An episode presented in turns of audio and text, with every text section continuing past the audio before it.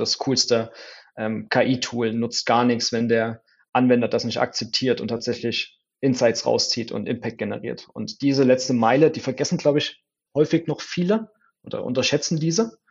Und da werden wir uns eben auch noch mit drauf konzentrieren.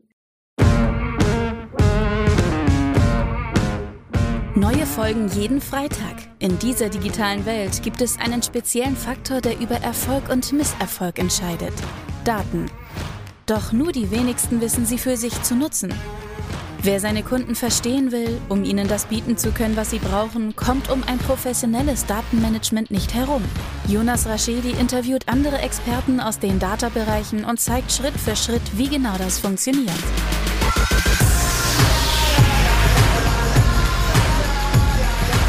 Diese Folge wird unterstützt von Raschedi Consulting, maßgeschneiderte Webentwicklung für den deutschen Mittelstand, Plattformen, Portale und mehr.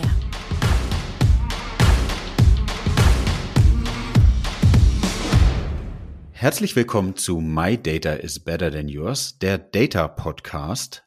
Heute wie eh und je mit mir als Gastgeber Jonas Raschedi und erneut ein spannender Gast, der liebe Michael. Hi. Hi Jonas.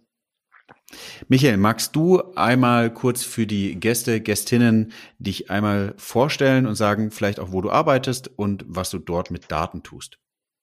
Gerne. Ja, jetzt Michael Streit. Ähm, ich bin derzeit tätig äh, bei der Novartis Pharma GmbH hier im schönen Nürnberg.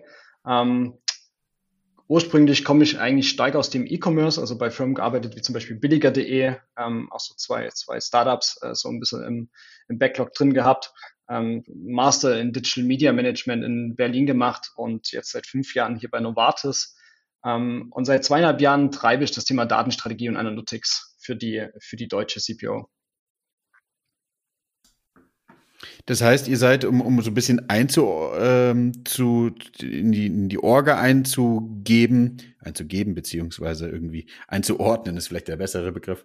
Ähm, ihr seid ein globales Unternehmen und habt dann auch ein zentrales Data Office oder wie seid ihr datenmäßig da organisiert oder macht es jedes Land für sich so ein bisschen? Genau, also es gibt globale Strukturen, ich meine, es sind äh, Schweizer Unternehmen, es gibt globale Strukturen, ja. die eben, sich eben auf Tech und äh, Digital quasi konzentrieren, vieles für die großen Länder umsetzen. Deutschland ist ähm, eins der größten Länder quasi ähm, in, der, in der Organisation. Und bei den größeren Ländern wie Deutschland, USA, China hat man dann eben auch eigene Funktionen im Land, ähm, die eben die, das eigene Land unterstützen. Ja, um zu gewährleisten, dass natürlich man eine gewisse Geschwindigkeit hat, um, um bei den Themen äh, Digital, Tech, Data ähm, auch mit dem Markt mithalten zu können, glaube ich, ja. Sehr, ganz sehr genau, ganz genau. Wir haben uns im Vorfeld darüber abgeschwimmt, dass wir einmal über das Thema äh, Datenkultur, Data Culture sprechen und überlegen, warum ist es wichtig? vielleicht auch in, in ähm, großen Unternehmen wie bei euch oder vielleicht wie bei mir gerade bei Douglas, ähm, was für eine Auswirkung das hat und welche Themen da eigentlich mit reinspielen. Ich glaube, um die Zuhörer nochmal abzuholen und so ein bisschen einzuordnen, wäre es, glaube ich, extrem spannend, wenn vielleicht du aus deiner Sicht einmal das Thema Datenkultur beschreibst, was für dich Datenkultur ist. Und ähm, das gleiche würde ich dann machen und dann können wir uns überlegen, eigentlich so, wie, wie wir weiter eintauchen wollen. Ja, ja, guter Punkt. Ähm, ich würde vor allem sagen, dass halt Datenkultur schon mal so, dass, dass die Anerkennung ist, dass, dass Daten in der heutigen Zeit, gerade auch in der digitalen Transformation, in der sich ja viele Unternehmen befinden, einfach eine enorm wichtige Rolle spielen. Ja. Und nicht nur die Anerkennung der Relevanz von Daten, sondern quasi auch so ein Stück weit Gefallen daran finden, ähm, datengetriebene Entscheidungen zu treffen und vor allem auch schöne, saubere Daten ähm, ähm, einem einem gefallen. Ja.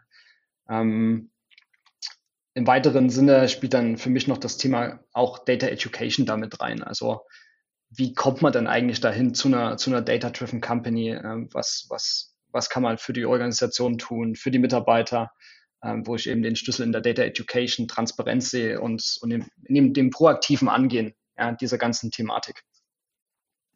Ja, verstanden, ja. Ich, ich finde, genau, du sagst es eigentlich, Datenkultur bedeutet oder Data Culture bedeutet wirklich zu im Unternehmen etabliert zu haben, dass, dass man Daten wertschätzt und Daten vielleicht auch in der Datenstrategie ähm, so benutzt, dass es einen Mehrwert für Entscheidungen bietet oder auch, ähm, ich sag gerade lieber äh, äh value-based, nicht, nicht, nicht so, so, also nicht data-driven, sondern irgendwie value-driven, zu sagen, wie kann ich die Daten einsetzen, damit sie auch wirklich einen Mehrwert im Unternehmen bieten und ähm, nicht in irgendwelchen öden Reports äh, verdümpeln oder die, also die Informationen, die zur Verfügung stehen oder sie in diversen Abteilungen einfach unkoordiniert rumliegen, anstatt dass man wirklich von, von Top-Down was organisiert, um zu gewährleisten, ähm, dass man eben damit, wie gerade gesagt, Erfolg hat. Ja, ähm, glaubst du denn, dass viele Unternehmen das Thema Datenstrategie, Datenkultur schon umgesetzt haben, im, irgendwie so ein bisschen im Blickfeld haben? Oder was, was, was glaubst du, wie ist da, kann man Reifegrad sagen? Wie ist der Reifegrad mhm. da so in den unterschiedlichen Unternehmen? Ja, ich würde meinen, dass es tatsächlich stark abhängig ist. Ich meine, wenn wir mal so in den E-Commerce reinschauen, ist das meines Erachtens ein, ein, ein gelebtes Thema, also fast schon ein Muss, würde ich irgendwie meinen, auf Grundlage, dass man einfach entscheiden muss, wo haue ich jetzt den nächsten Euro rein, ähm, in welchen Kanal, weil ich aber eben auch dieses direkte Feedback-System habe, also vorausgesetzt natürlich, dass ich das Tracking alles äh, gut, gut eingerichtet habe, dass ich eben weiß, welcher Kanal funktioniert wie am besten. Ähm, da würde ich mal meinen, dass man das meinetwegen auch von einem Performance-Marketeer da verlangt, dass, dass die Person quasi auch mit den Tools umgeht. Ähm, so zumindest von meiner Erfahrung her. Es gibt dann sicherlich andere Industrien, ob das jetzt Automotive ist, Pharma oder weitere, die da vielleicht noch ein Stück weit hinterherhängen. Ähm, würde aber schon meinen, dass die, dass die Landschaft da sehr divers ist und noch sehr, sehr viel Potenzial ist nach oben. Ich glaube so ein bisschen, dass die Situation ist zum Thema Datenkultur, da, Daten, Datenstrategie, dass Unternehmen, wie du ja gerade sagst, also die meisten E-Com-Player wissen, dass sie mit der Hilfe von Daten gewisse Information, also oder mit Informationen gewisse Entscheidungen provozieren können, gewisse Aktionen um, umsetzen können, dass ein Mehrwert im Unternehmen entsteht. Also dass er wirklich klassisch messbar ist. Ähm, in sehr großen Unternehmen funktioniert es meistens so, meiner Ansicht nach, dass,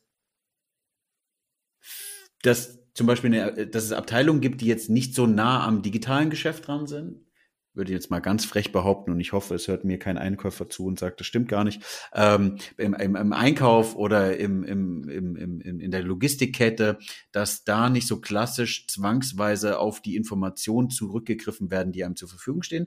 Vielleicht aber auch, weil einem die Informationen gar nicht zur Verfügung stehen, so wie es im E-Com ist. Weil im E-Com jedes Tool, was du einsetzt, Google Analytics, Adobe Analytics, irgendwie ähm, die, die, die CM-Datenbank, ist ja eigentlich schon von Grund auf so konzeptioniert, dass du es zentral abspeicherst, modellieren kannst und wieder woanders hinschieben kannst. Und das ist ja natürlich mit den Daten, die einem aus den anderen Bereichen da ist, gar nicht so zur Verfügung. Das heißt, wächst ein Unternehmen, was nicht digital first ist, weil es gar nicht daherkommt, dann fehlt eben diese klassische Kultur, weil man damit nicht aufgewachsen ist, oder?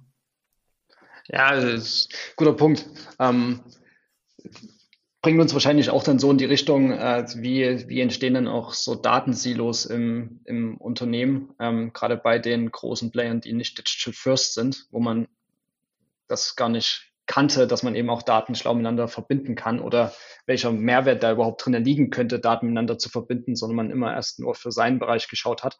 Und ich glaube, das spielt dann auch bei einer Kultur eine sehr, sehr große Rolle, ja, dass man einfach auch sagt, hey, es lohnt sich, Datensilos aufzubrechen, ähm, so ein Stück weit den, den, den Data Ownership zu zentralisieren, ja, dass man da irgendwie ein Team hat, was das alles in eine Plattform ähm, ähm, steuert, ähm, sich um Data Access kümmert, ähm, Data Privacy Geschichten, aber dann eben auch um den Datenzugriff, ja.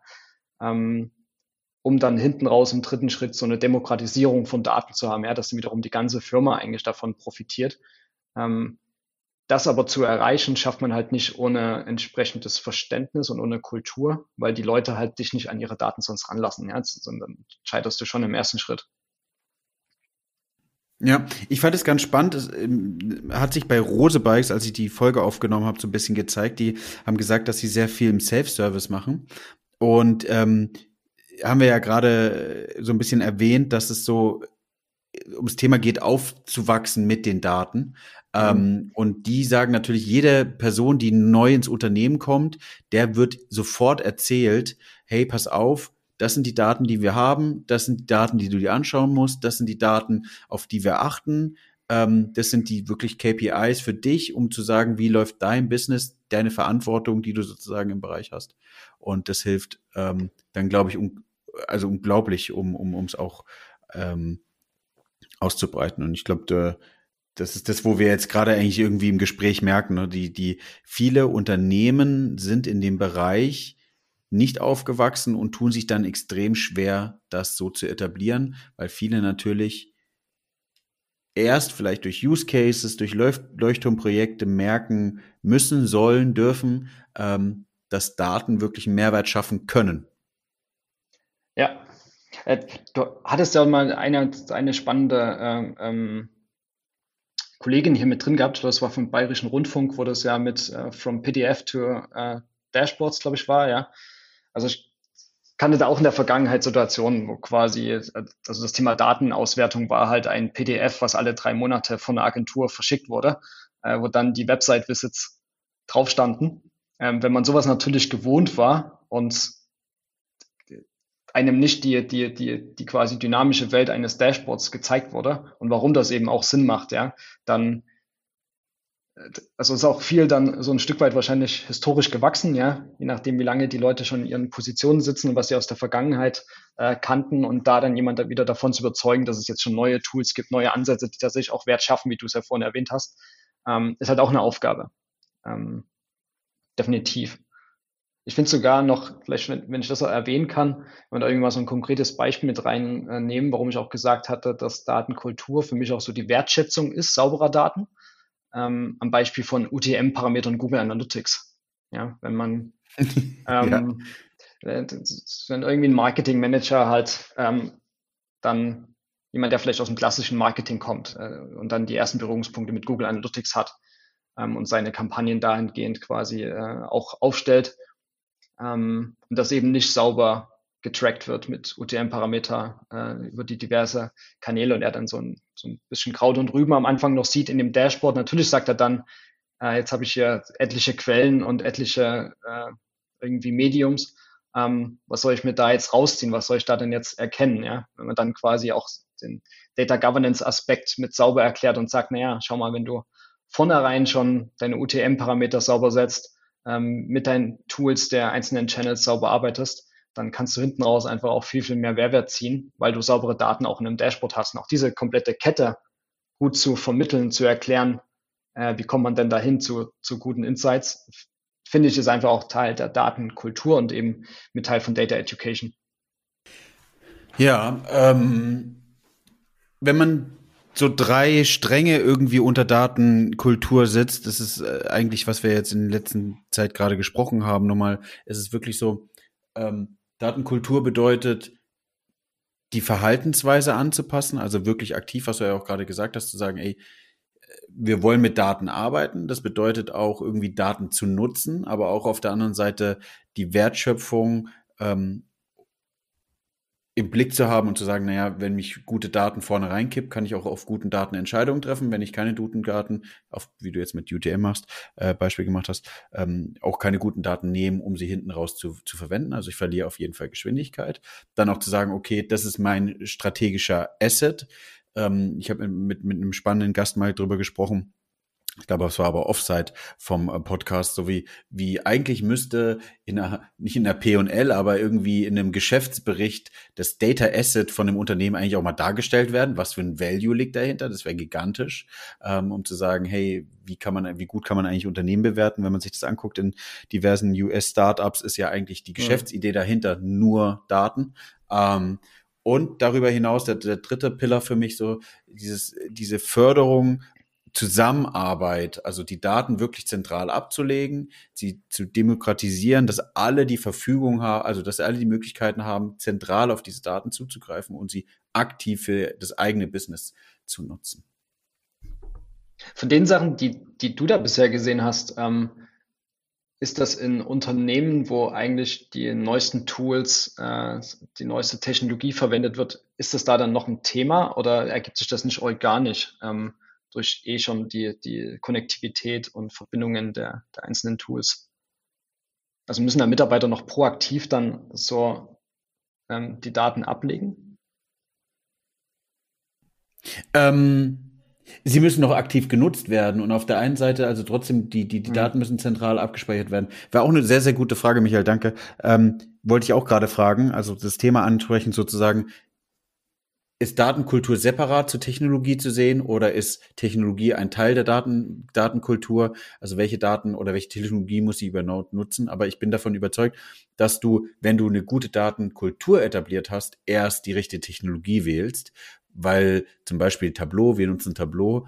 Tableau ist sozusagen ein Self-Service-Tool für uns und du musst aber auch erstmal den Need produziert haben, damit jemand aktiv sich also nach Daten schreit, der Hunger entsteht, um sich an diesem Self-Service-Buffet dann auch äh, satt zu essen. Diese Folge wird unterstützt von Rashedi Consulting. Maßgeschneiderte Webentwicklung für den deutschen Mittelstand. Plattformen, Portale und mehr. Ja. Guter Punkt, also, weil du es gerade angesprochen hast mit ähm, Tableau, also hatte auch diverse Erfahrungen mit Tableau gehabt, jetzt die letzten Jahren mehr mit ClickSense ähm, als, als BI-Tool. Ähm, auch im Zuge eines, eines Self-Service, da finde ich zum Beispiel spannend auch wieder Thema Data Education, dass es halt auch nicht nur reicht, jetzt ein, also jemanden ein schönes Dashboard hinzustellen. Du musst den Leuten halt schon auch erklären, also fast schon in einer Art Trainer-Rolle, ähm, wie sie dieses Dashboard nutzen können. Dann mit meinetwegen Use Cases, ähm, Beispielen, wie man gute Insights rausziehen kann. Und wenn in dem Dashboard diverse Daten ähm, angezeigt werden und auch in diesem dann Prozess äh, Data Collection natürlich eine Rolle spielt, dann auch die, die Datenwertschöpfungs dahinter gut zu erklären. Also ne, dann sind wir wieder so beim Thema Wertschätzung sauberer Daten dass Leute eben nicht nur ein, ein, ein Tool-Training ähm, bekommen, meinetwegen Tool-Training für ein Dashboard, Dashboard, sondern auch noch die, die dahinterliegenden Strukturen ähm, verstehen. Ja, da muss man jetzt nicht ins Detail gehen äh, oder jetzt zu Die Metriken werden. meinst du sozusagen, ja? Nicht nur Metriken, sondern auch mal zu sagen, ja, und aus welchen Systemen kommen denn eigentlich diese Metriken, ja? Und welcher Aufwand stand jetzt da eigentlich dahinter, damit du, lieber Marketing Manager oder äh, Business Unit Head, diese Daten siehst, ja, was muss denn eigentlich getan werden? Klar, brauchen wir jetzt vielleicht nicht anfangen, irgendwie in die Tiefen der ETL-Strecken äh, einzusteigen, aber so ein grundlegendes Verständnis den Nutzern mitzugeben, finde ich, ist mit Teil der, der, der Data Education und trägt hoffentlich positiv zu einer, zu einer Datenkultur bei. Ja, ähm, habe ich auch in meinem Buch geschrieben. Ich glaube, ähm, du musst erst die Daten erheben, collect, understand, decide, also wirklich zu verstehen, ey, wo kommen die Daten denn her? Ähm, ich weiß, äh, für alle, die jetzt hier immer mit zuhören, denken immer, das ist sozusagen sehr online-lastig, aber äh, um einfach plakativ zu sein, bei einem, bei, wenn du Google Analytics Daten anzeigst, Google Visits, musst du verstehen, was ist ein Visit, wie entsteht der, auf was muss man darauf achten, wie wird der in Google verarbeitet und wie schleife ich die Daten dann eben durch. Genauso geht's ja auch, äh, um, um nochmal ein analogeres Beispiel zu machen, irgendwie, was ist Umsatz? Ist es Nachretouren, Vorretouren, ist es Cancellations abgezogen? Was ist da eben drin? Und wenn du das nicht weißt, wie die Daten durchgeschliffen werden, dann dann fehlt ja auch das Verständnis, die Daten in, volle, in der vollen Gänze zu nutzen. 100 Prozent, ja. Ja, ich glaube, ähm, technologiemäßig, wie, wie, wie, wie äh, vielleicht kannst du ein bisschen äh, Insights teilen. Du sagst einfach Stopp. Wie seid ihr von der Datenkultur bei euch unterwegs? Wie, wie sehr musst du da sehr für kämpfen, dass die Daten genutzt werden? Oder ist es eher so ein Thema äh, wie bei uns, eher so ein, naja, äh, es wird mehr danach geschrien und wir müssen priorisieren, um zu gewährleisten, dass wir überhaupt die Flut an Anfragen bewältigen können? Ja, da kann ich schon drauf eingehen. Ähm, wir haben vor allem jetzt in den letzten anderthalb bis zwei Jahren, also einfach durch die Covid-Zeit gesehen, dass natürlich die, also die Nachfrage an Daten unheimlich gestiegen ist. Also dadurch, dass von klassischen Kanälen dann sich die ganze Welt Richtung digital bewegt hatte, ähm, sind natürlich dann auch die Reporting-Needs sehr stark gewachsen, weil man sagt, okay, ja, jetzt wie viele Kontaktpunkte hatten wir dann auf den digitalen Kanälen, äh, was hat wie funktioniert. Das heißt, es war ein enormer Push über die letzten ähm, anderthalb Jahren in dem Bereich. Von daher kamen da natürlich viele Leute auf einen äh, zu und äh, es wurde sehr viel Nachfrage generiert. Ähm, das heißt, man ist jetzt eher so im, im wie soll ich sagen, also man muss jetzt stark hinterher sein, dem, dem ähm, gerecht zu werden.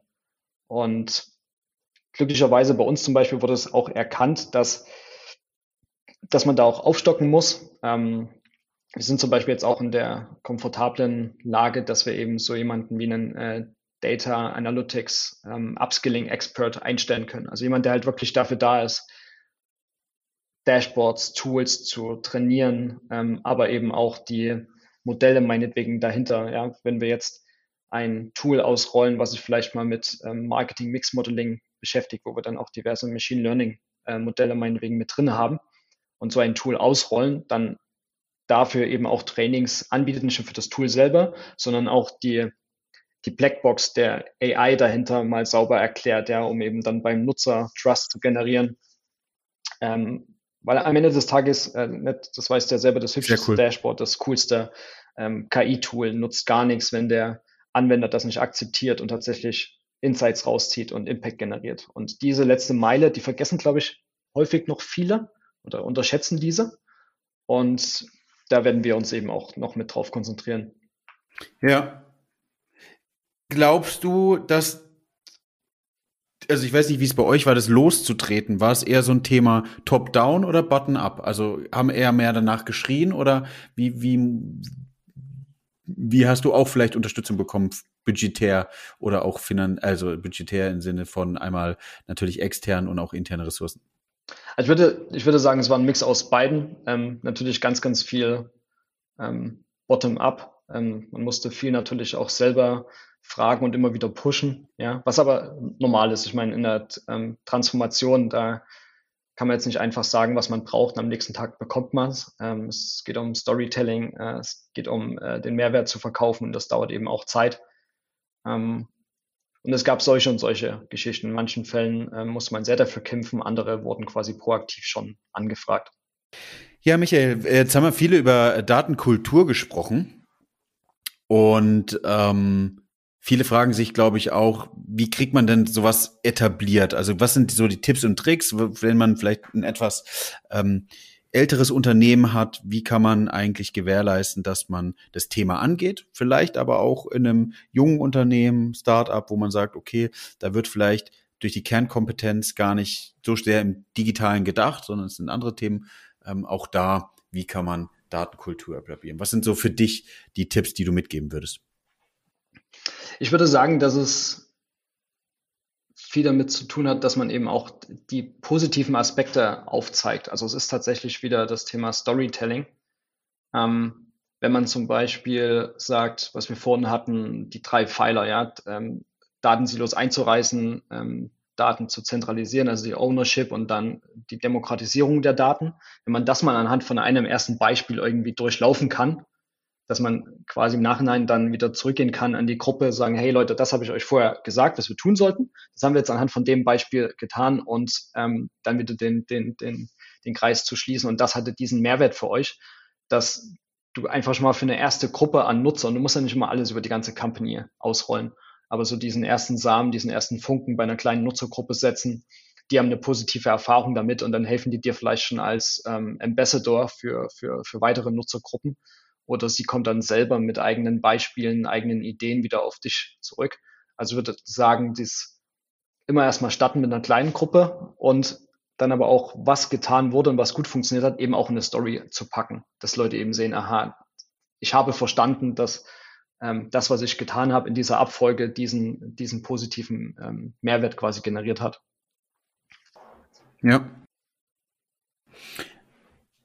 Ich glaube auch, dass hast du ja so ein bisschen umschrieben, das Buzzword ist, glaube ich, dazu Leuchtturmprojekte, zu sagen, hey, pass auf, wir gucken uns jetzt irgendwie ein Thema an, wir picken uns was raus und im besten Fall mein Tipp wirklich, geht im Unternehmen dahin, wo am meisten eigentlich schon mit Daten gearbeitet wird. Im Online-Bereich irgendwie Google Analytics, vielleicht im, ähm, in, in einem eher konservativen Unternehmen, wenn man das so bezeichnen darf, äh, will hier nicht respektierlich sein, ähm, guckt man sich irgendwie eine Abteilung an, die recht schon viel macht, vielleicht viel Daten zur Verfügung hat und guckt, wie man die einfach noch mal ein bisschen weitertreiben kann. Kennt man klassisch auf dem Marketing. Bewerbe immer deine Produkte, die am besten laufen und nicht die, die am schlechtesten laufen, sonst würdest du nämlich eben Geld aufgeben, was nicht, was die Zielgruppe gar nicht will oder was sozusagen dann auch nicht genutzt wird. Deswegen guck dir auch da an, was läuft am besten, wo werden Daten schon aktiv eingesetzt, wo musst du eigentlich gar keine politischen Hürden irgendwie erschlagen oder ähm, möglicherweise kleine technischen Hürden, Sprich einmal ab, wie läuft es aktuell ohne Daten, was wäre ein großer Mehrwert an mit Daten? Und dann aber auch sozusagen das über einen Prozess zu machen von vier bis sechs Wochen zu sagen, okay, wie kann man das angehen? Und dann wirklich was Kleines, auch nicht scheuen, zu klein zu sein, aber dann mal nach außen zu gehen, einen Mehrwert zu erkennen. Und dann kann man das sozusagen in der Hierarchie nach oben spielen, vielleicht vom Team an Teamlead, vom Teamlead an an den äh, Bereichsleiter oder wer das führt und vom Bereichsleiter irgendwie einen Director und dann immer weiter und weiter und dann hat man, glaube ich, recht schnell eine Kaskade losgetreten, die, die sehr gut funktioniert. Und man hat sozusagen die olympische Fackel entfacht, die dann dieses Datenkulturthema auch ins Unternehmen treibt. Ja, ist also, also sehr, sehr cool zusammengefasst von dir. Ähm, da als Ergänzung, und wenn man das genau so macht und diejenigen, die quasi deine erste Zielgruppe waren, dass man sie selber die Story erzählen lässt. Ja, dass man sich jetzt nicht selber meinetwegen das nicht, nicht das BI-Team dann diese Story durch die Firma trägt, sondern direkt eigentlich die Leute, die einen Mehrwert daraus hatten aus der ersten Datennutzung, dass man denen dann eben auch die Bühne gibt und zu sagen, so Leute, jetzt erzählt ihr mal, was ihr Tolles mit den Daten machen konnten. Das ähm, kommt dann natürlich bei anderen Gruppen viel, viel besser an, als ähm, wenn sich da jetzt immer nur ein Team immer hinstellt. Ja. Genau, und auch ähm, dann anfangen, eine Roadshow zu machen, tu Gutes und sprich darüber, dann wirklich Absolut. dieses Thema zu nehmen und mehrfach äh, an unterschiedlichen Gremien, Kreise, wie auch immer zu kommunizieren und immer wieder diesen Case rauszuholen und zu sagen, hier hat's doch funktioniert.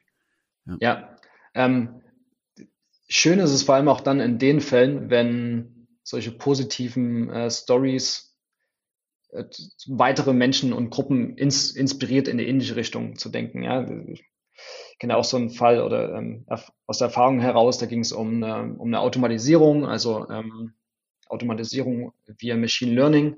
Und da kam im Endeffekt der Use Case aus einem Team heraus. Das ist schon mal immer das Beste, wenn jemand auf dich zukommt oder irgendwie sagt, hey, ich habe ein Problem ähm, und ich habe das Gefühl von dem, was ich bisher von dir und deinen Leuten gehört habe, dass man das mit Daten lösen könnte. Ja, ist natürlich absolute Steilvorlage. So, dann kann man sich da ja. schön, schön drum kümmern. Und wenn dann noch was Positives äh, was Positives rauskommt, dann genau diese Gruppe wieder dann darüber erzählen zu lassen.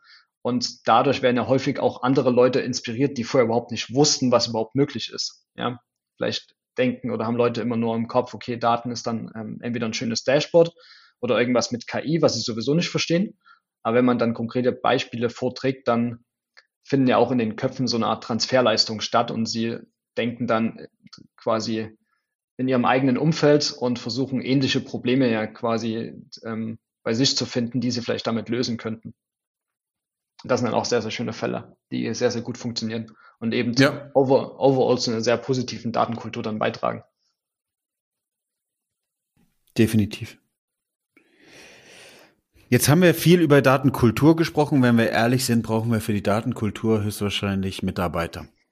Und zwar motivierte Mitarbeiter und ähm, äh, mit Fachwissen gespickte Mitarbeiter. Ähm, jetzt sind wir ehrlich zueinander. Was ist denn dein Eindruck aktuell auf dem Arbeitsmarkt zum Thema fähige und erfahrene äh, Data-Ressourcen, wenn man es mal so frech bezeichnen darf? Also ich würde sagen, es gibt mittlerweile schon sehr viele Leute da draußen, die einen Data-Background haben.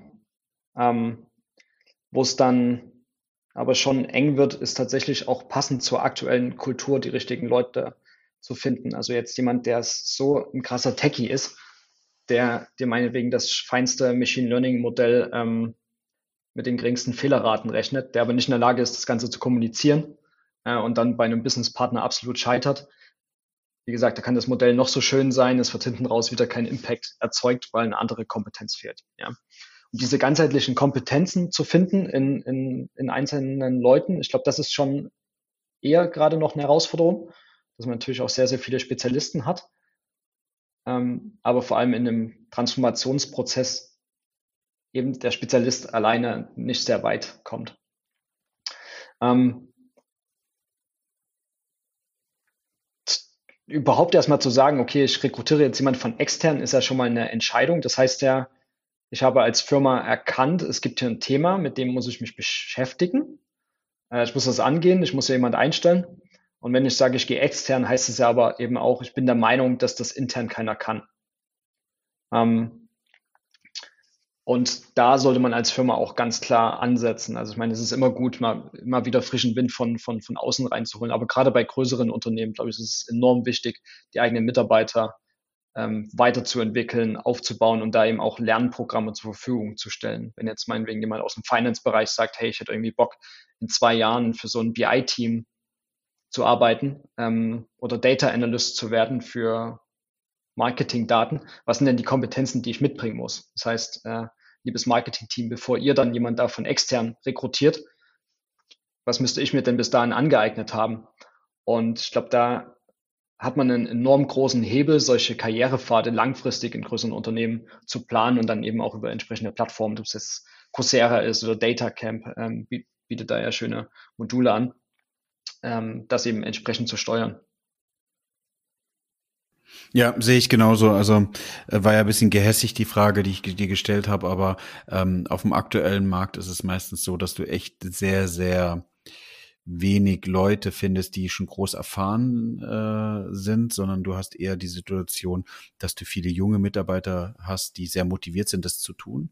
Ähm, und du eher, davon bin ich auch überzeugt, ähm, Unternehmen, die eine große Datenkultur aufbauen wollen oder die sagen, naja, Daten wird für mich für die nächsten Jahre eins der wichtigsten Assets, dass die zwei Schienen bauen müssen. Einmal eine sehr, sehr gutes Recruitment nach außen zu zeigen, was für coole Sachen machen wir eigentlich mit Daten, ähm, um erstens die Top-Talente zu holen, die im Markt sind, wenn sie sie denn noch brauchen, und aber auf der anderen Seite auch jetzt schon in die Mitarbeiter zu investieren, die da sind, oder in die Mitarbeiter, die, die frisch kommen von der Uni und vielleicht mit Werkstudenten anzufangen und da, wie du sagst, eigentlich Michael, einen super Case aufzubauen, zu sagen, okay, was sind die Skills, die wir brauchen, was ist die Qualifikation, die die Person vielleicht schon mitbringt, eher in Richtung Data Science, eher in Richtung Business Analyst, ähm, Data Analyst, ähm, weil wenn wir ehrlich sind, draußen auf dem Markt gibt es bis jetzt immer noch nicht die klare Definition, was ist ein Data Analyst.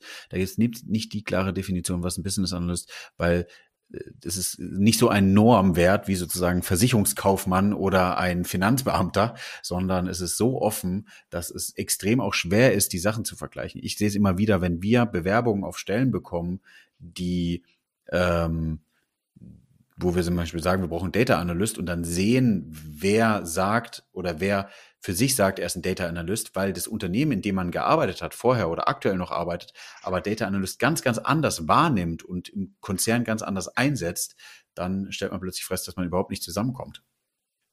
Es ist 100% on, on point. Ähm, es ist natürlich ein knapper Markt, ja. Also von, von daher, äh, ich bin der Frage so ein bisschen aus dem, aus dem Weg gegangen, aber es ist definitiv ein knapper Markt, ähm, was da die richtigen Leute draußen auf dem Markt angeht.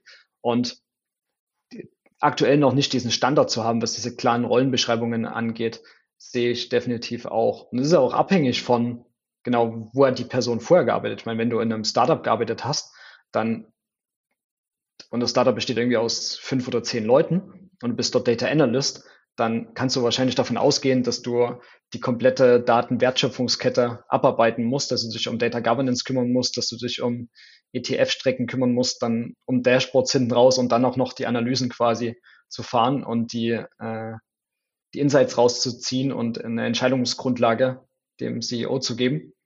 Wenn du in einen großen Corporate gehst, dann ist wahrscheinlich die Rolle eines Data Analysts schon viel, viel detaillierter beschrieben, sodass dein Area of Doing einfach viel spezieller ist. Und absolut, also ich glaube, das ist von Industrie zu Industrie wird es noch anders gelebt. Äh, Firmengröße ist wahrscheinlich so ein Ding. Ähm, da haben wir definitiv noch keinen Standard, glaube ich auch nicht. Ja, ähm, dann Vielen, vielen Dank, äh, Michael. Ich glaube, wenn wir jetzt mal die, die letzte halbe Stunde Revue passieren äh, lassen, haben wir so ein bisschen über das Thema Datenkultur gesprochen, zu überlegen, wie kann man sie etablieren, für was ist sie eigentlich notwendig oder was ist überhaupt eine Datenkultur und ähm, hat es dann Zusammenhang mit äh, Kultur und Technik. Darüber hinaus haben wir dann gesagt, okay, für Datenkultur brauchen wir eigentlich auch gute Mitarbeiter, die das Thema vorangehen. Und Datenkultur bedeutet eigentlich auch intern zu überlegen, wie kann ich denn meine Fachkräfte, die ich habe, äh, weiter ausbauen, weil sie im Markt eigentlich aktuell gerade schwer zu finden sind. Ähm, meine letzte Frage, die ich immer jedem äh, meiner Gäste stelle, äh, lieber Michael, ist, was macht Michael denn privat mit Daten? ähm, ich hatte tatsächlich immer in der Vergangenheit jetzt äh, so, so äh, Fitness-Tracker gehabt und natürlich durch den Sport ähm, auch ähm, Schlaf, Schlaftracker, ähm, also mir ja. auch meine eigenen Schlafzyklen immer angeschaut. Das äh, ist dann manchmal immer so ein bisschen witzig, wenn man irgendwie sieht, okay, ähm, habe acht Stunden durchgeschlafen, war voll der gute REM-Schlaf und so weiter, alles mit dabei, aber man fühlt sich trotzdem äh, kacke so. Ja. Oder auf der anderen Seite überfahren. überfahren, ja. Oder dann die andere Seite, man, man schaut in seine Analyse rein, sieht, hier laut Analyse war es eigentlich voll der schlechte Schlaf, du fühlst dich aber super fit. Ja. ja. Ähm, trotzdem schaut man sich an. Das hatte ich sehr, sehr lange gemacht, jetzt äh, tatsächlich seit äh, paar Monaten nicht mehr. Vielleicht, vielleicht kommt es dann wieder. Ansonsten, was mich gerade so ein bisschen beschäftigt, privat, ist einfach immer das Thema Blockchain oder jetzt speziell das Thema NFTs. Ähm, und also da die ähm, digitalen Assets irgendwie auf der Blockchain äh, festzuschreiben. Und da gibt es diverse JPEGs, die gerade in den ähm, Gruppen mega gehypt werden. Da werden die Leute hier bestimmt das Thema Board Apes kennen oder ähm, ähm, CryptoPunks. Und ja. da versuche ich gerade selber so ein Stück weit für mich zu identifizieren, ist das wirklich privat ein Thema, worauf ich Bock habe, ähm, wo ich mitwachen will und schaue mir da so ein paar Analysen an von, wie entwickelt sich welcher NFT ähm, und kann man da irgendwelche Muster raussehen? Ich merke, die wird nicht langweilig. Sowieso nicht. Dann vielen, vielen Dank, lieber Michael. Ich danke dir, danke für die Einladung und ja, gerne mal wieder.